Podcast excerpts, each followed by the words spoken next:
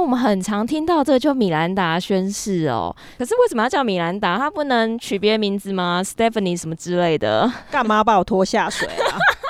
其实是可以的啦，可能就是你要当第一个案例，并不想。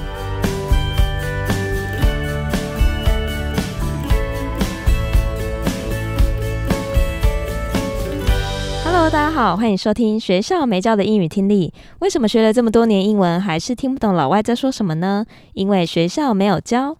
我们会用轻松有趣的英文对话来教你听懂老外怎么说。想索取英文逐字稿，可以到学校没教的英语听力 Facebook 粉丝团索取哦。Hello，大家好，我是 Stephanie。Hello，大家好，我是珍妮斯。Hello，各位听众，大家好吗？我们好不容易来到了第三十集。那来到第三十集呢，我们一定要来点不一样、新鲜的东西。所以，我们今天呢，有邀请到一个来宾，他是一个很优秀的律师。那为什么我会邀请他呢？因为他其实是呃，我今年认识的一个朋友，我对他第一印象还蛮不错的。因为一般来讲，我们印象中的律师都会拽个二五八万，有没有？可是他是一个非常客气，然后很有礼貌的一个律师。哇，这种律师很难得吧？因为通常真的就是一脸就是我是律师，我很厉害的脸。没错，像我之前呢、啊，就曾经有遇过一个律师，我想说，哎，有一个法律问题想要跟他咨询一下。哎，就我问完他之后啊，他就整个讲很快，因为你也知道他们律师很聪明，然后讲话就很快，然后法律条文也讲很快，所以老实说，其实我当下我是听不懂的，然后我有点硬着头皮问他说：“哎，不好意思，请问一下你刚刚讲那个是什么意思啊？”然后你知道吗？他居然深呼吸一口气，然后就跟我讲说：“刚刚那个就是怎样怎样怎样。”然后说不定还是用同一个方式在讲，然后还是听不懂。没错，然后那时候我已经不敢再问下去，因为怕被他发现说我智商很低，好可怜哦。对，所以我遇到 TED 之后，我就发现说，所以还是有会讲白话文的律师嘛。我觉得真的律师要讲白话文，我们才听得懂啊。真的，我们只是平凡人。没错，我们今天之所以会邀请 TED 来的原因呢，是因为他会用白话文来跟大家去讲一些法律相关的知识。那其实 TED 他还有一个很厉害的经历，就是当时 Apple 来台湾设直营店的时候，要注意的相关法律事项是由 TED 这边来协助他们的，所以他真的是一个很优秀的律师。那让我们欢迎博君律师 TED。耶！Hello，Hello，大家好。哎，Ted，我其实还蛮好奇，就是你那时候在服务那个 Apple 这个案子的时候，哎，有没有什么比较有趣的事情啊？其实那算是我上一间事务所我处理到的案子，但是我并不觉得有趣的事情，因为非常痛苦，非常痛苦，是非常痛苦。但每天都要加班到十一二点，就是 for 完全是为了他们的案子。哦，天哪！就是专注在他们的 case 上吗？是是是，天哪！那所以当时你在跟他们沟通的时候，你们是用什么方式联系呀？呃，我们跟他们的窗口在沟通，大部分是用 email 往来啦。嗯、对，在用 email 跟对方沟通的时候，你们会用那种专业的术语吗？还是这个时候你们通常会怎么跟对方沟通呢？呃，其实不会，我们是用最简单的方式去跟对方讲我现在想要讲的事。呃，我们不会用太文绉绉，因为我们主要的目的是要让客户了解我们现在正在进行或是为他们服务的事情。嗯，所以我们通常会讲的很简单直白。那也因为他们大公司是追求效率的，那其实我们很多事情都会以条列式的方式来说明，对，让他们一看就知道我们现在在讲什么。真的，我觉得在这边刚才 TED 讲的，其实，在跟外国人通信往来的时候，因为我们其实很多听众也有要面对外国客户，常常会说，是不是要用很艰深的英文或是很厉害的单字再去跟外国客户沟通？其实不需要的。你看，像我们 TED 律师，他不就是用很直白？因为最主要是你要让人家清楚你要表达是什么。你用一些很深的字，可能你自己也搞不清楚的字，我们翻成中文是同一个意思。可是其实在外国人里面是不一样的意思。那他对于这个字的理解，相对就是会有不一样的见解话，那对你所要表达的不一定会是加分的。所以大家还是用简单直白的方式是最好的。好的，很棒的分享。那我们就来进入今天的主题。那今天呢，其实我们主要要请博君律师跟我们分享的是，假设你今天在国外开车的时候，如果你被警察临检，你需要注意的法律相关的事项会是什么？对，其实这个临检的 idea 是我跟博君律师讨论出来的，因为本人之前开车很常被临检。你到底是怎样啊？是开多快啦？对，而且其实大家出国嘛，会很常要租车，那所以这个部分我觉得开车的时候其实可以注意的。好的，那我们请 Ted 跟我们分享一下。诶，是在美国开车被临检的话，其实跟台湾的状况会很像，就是通常是警方怀疑你有犯罪行为，或是你已经违反交通法规的时候，那警方都有可能要求要临停临检，被拦停临检，是像是呃超速啊，或是怀疑你酒驾，或是你比如说有破坏公物的犯罪行为，嗯、那他都可以要求你路边停下来，对你实施临检。我之前就是很常发生。那刚才 Ted 讲到几个字，其实都还蛮不错。那这边可以再跟大家补充一下英文的部分，就是超速的英文就是 speeding。Speeding，然后另外一个呢就是酒驾，酒驾呢就是 drunk driving。然后 drunk driving 呢，其实他们很少会这样讲。其实警察如果临检或者是怎么样，他们就直接说 DUI，DUI 就是 driving under the influence。driving under the influence 就是酒驾，DUI influence 呢就是比如说你受了酒精的影响，influence 影响这样子。所以酒驾我们也可以直接说 drunk driving。Drunk driving，然后另外一个呢，就是破坏公物。破坏公物的英文就叫 vandalism。vandalism。哎，那我好奇一件事情，那所谓的破坏公物，那它的定义会是什么啊？什么叫做破坏公物呢？呃，是这个破坏公物，其实就是举其中一个犯罪的行为而已啦。那破坏公物在美国定义，大概就是说，你去污损或是破坏。不管是公有或私有的财产，都是所谓破坏公物。比如说，像是在呃路旁做这个涂鸦 （graffiti） 的这个行为，其实也算一个轻度的破坏公物。嗯，刚才 Ted 讲到一个很好的单字，大家也可以注意一下，就是涂鸦，就是涂鸦墙，就是 graffiti，graffiti，G R A F F I T I，G R A F F I T I，graffiti，graffiti。诶，那所以如果说被临检的时候，有需要注意哪些事情吗？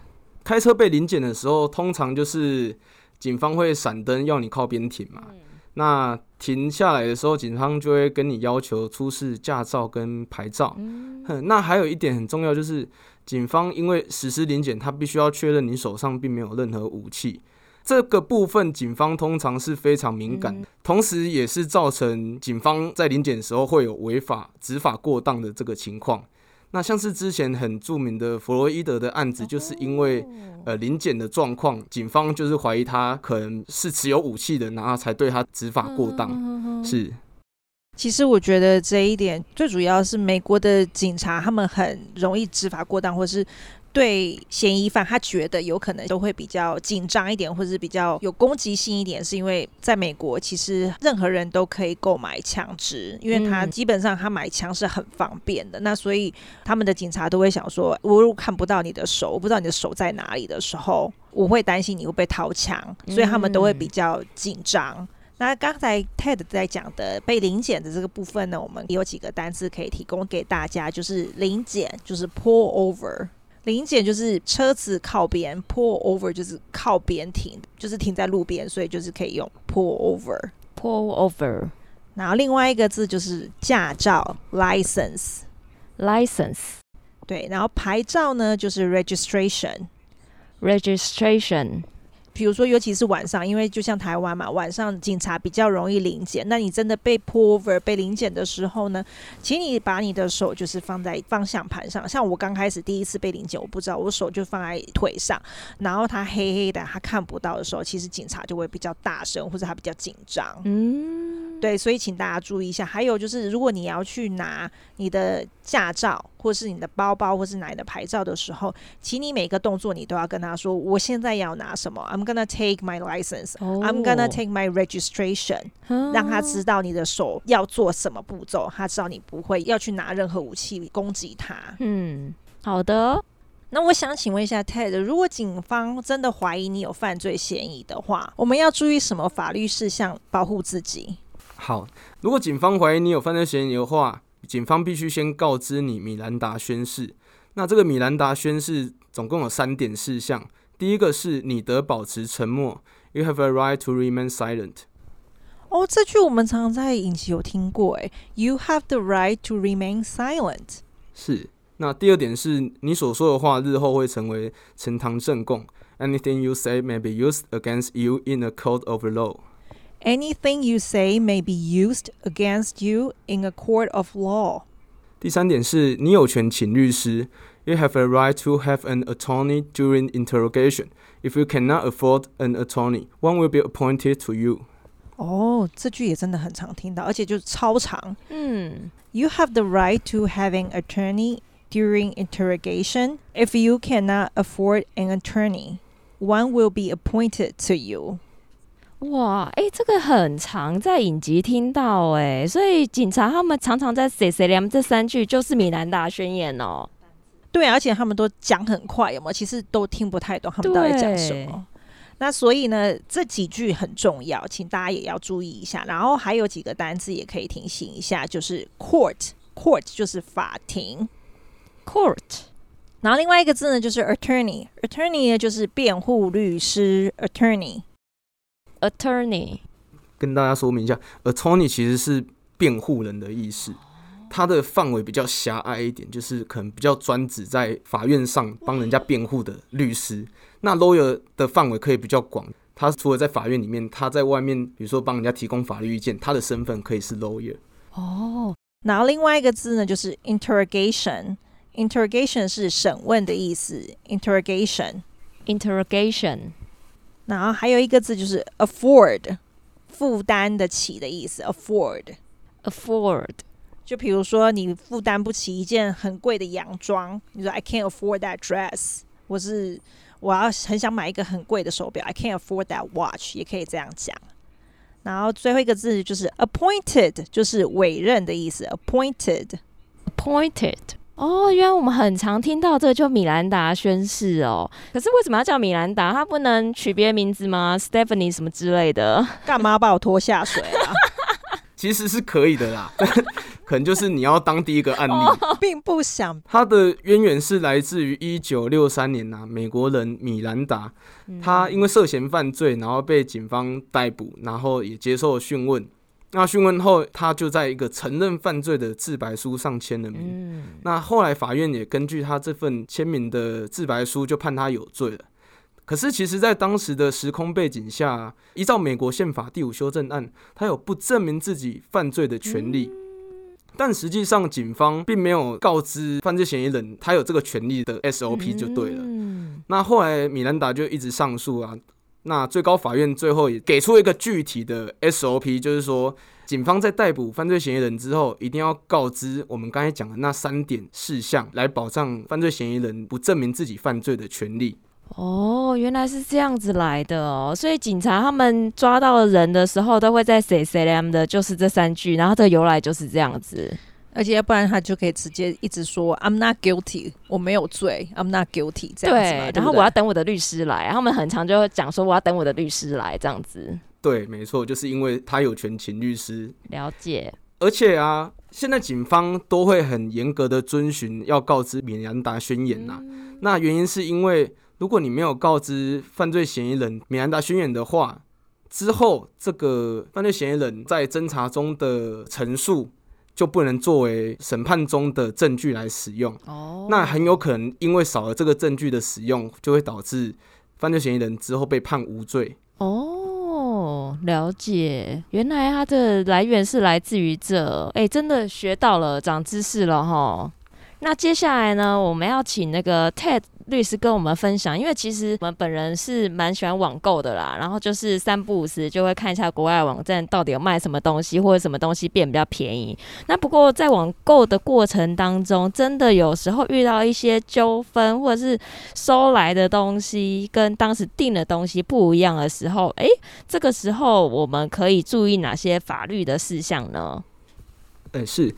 其实我觉得要跟大家分享网购的问题，要先有一个认知，就是说网购它的优点是可能是买到台湾买不到的商品，而且可能是比国内便宜。对。但是它的缺点以及它的风险就是它运送时间长，而且如果出问题的话，不一定是有救的。嗯。对。那以我的经验呢，收到网购的订单不符的情况，我会先检查我自己的订单跟货物啊。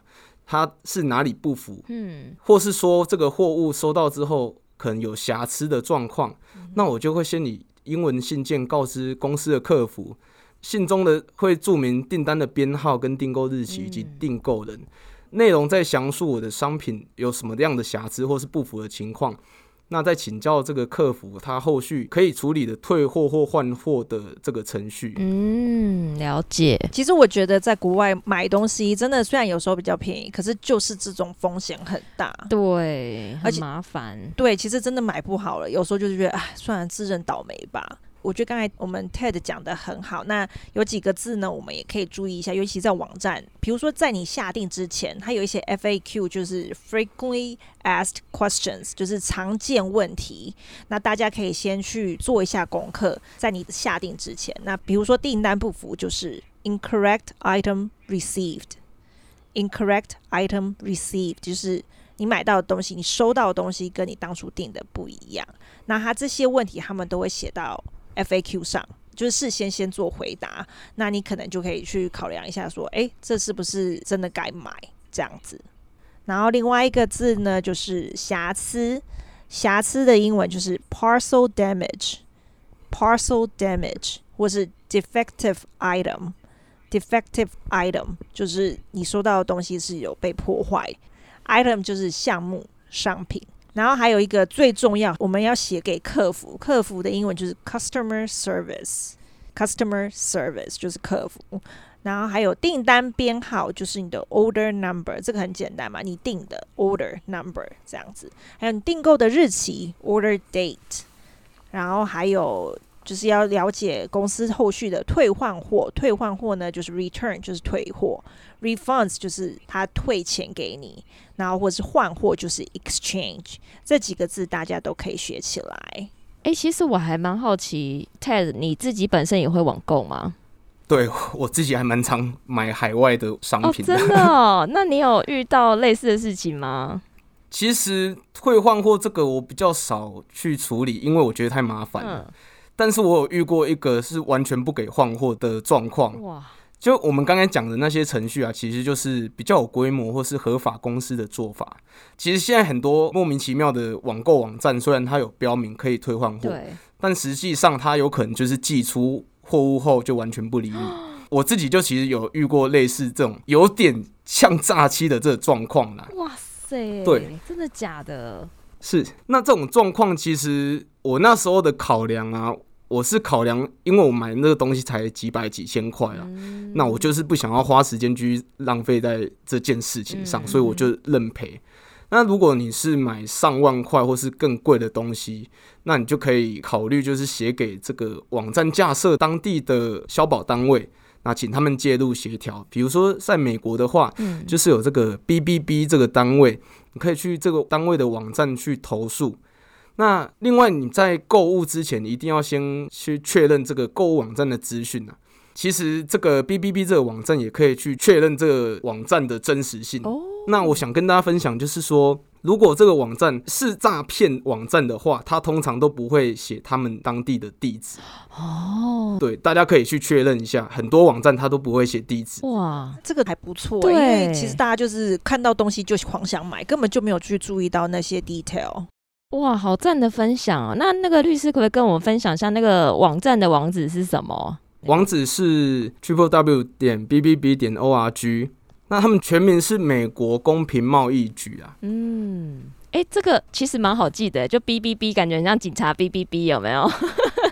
不过，其实我个人蛮好奇一件事情，那律师本人到底是买了什么东西？我还蛮好奇。你干嘛一直问下去呀、啊？Dig so deep，为什么要这样一直往里面问、往里面挖？因为就很好奇，律师买跟一般人会不会不一样啊？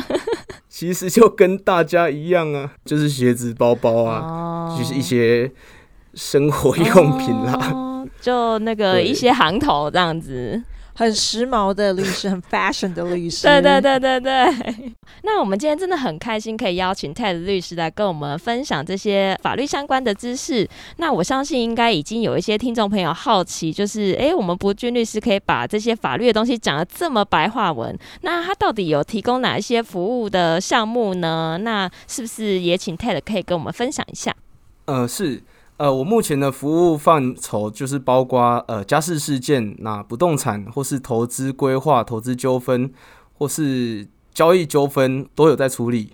嘿，那家事的部分就是包括比如说离婚啊、争监物权等等的。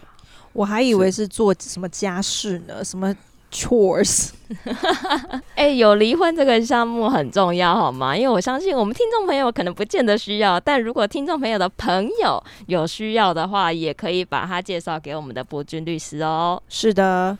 对，然后如果想要联系我们的博君律师的话，我们的资讯栏里面有写博君的 Line 的 ID，都可以加他的 Line 去联系他。另外也有他们事务所的网站，也都可以取得进一步的详细资料哦。那我们今天谢谢 Ted 律师来到我们的节目，谢谢谢谢。那也最后也谢谢听众朋友们的收听。如果觉得我们今天节目不错的话，也欢迎给我们五星评价。我们今天的节目就到这边结束，谢谢大家，我们下次再见，拜拜，谢谢，拜拜。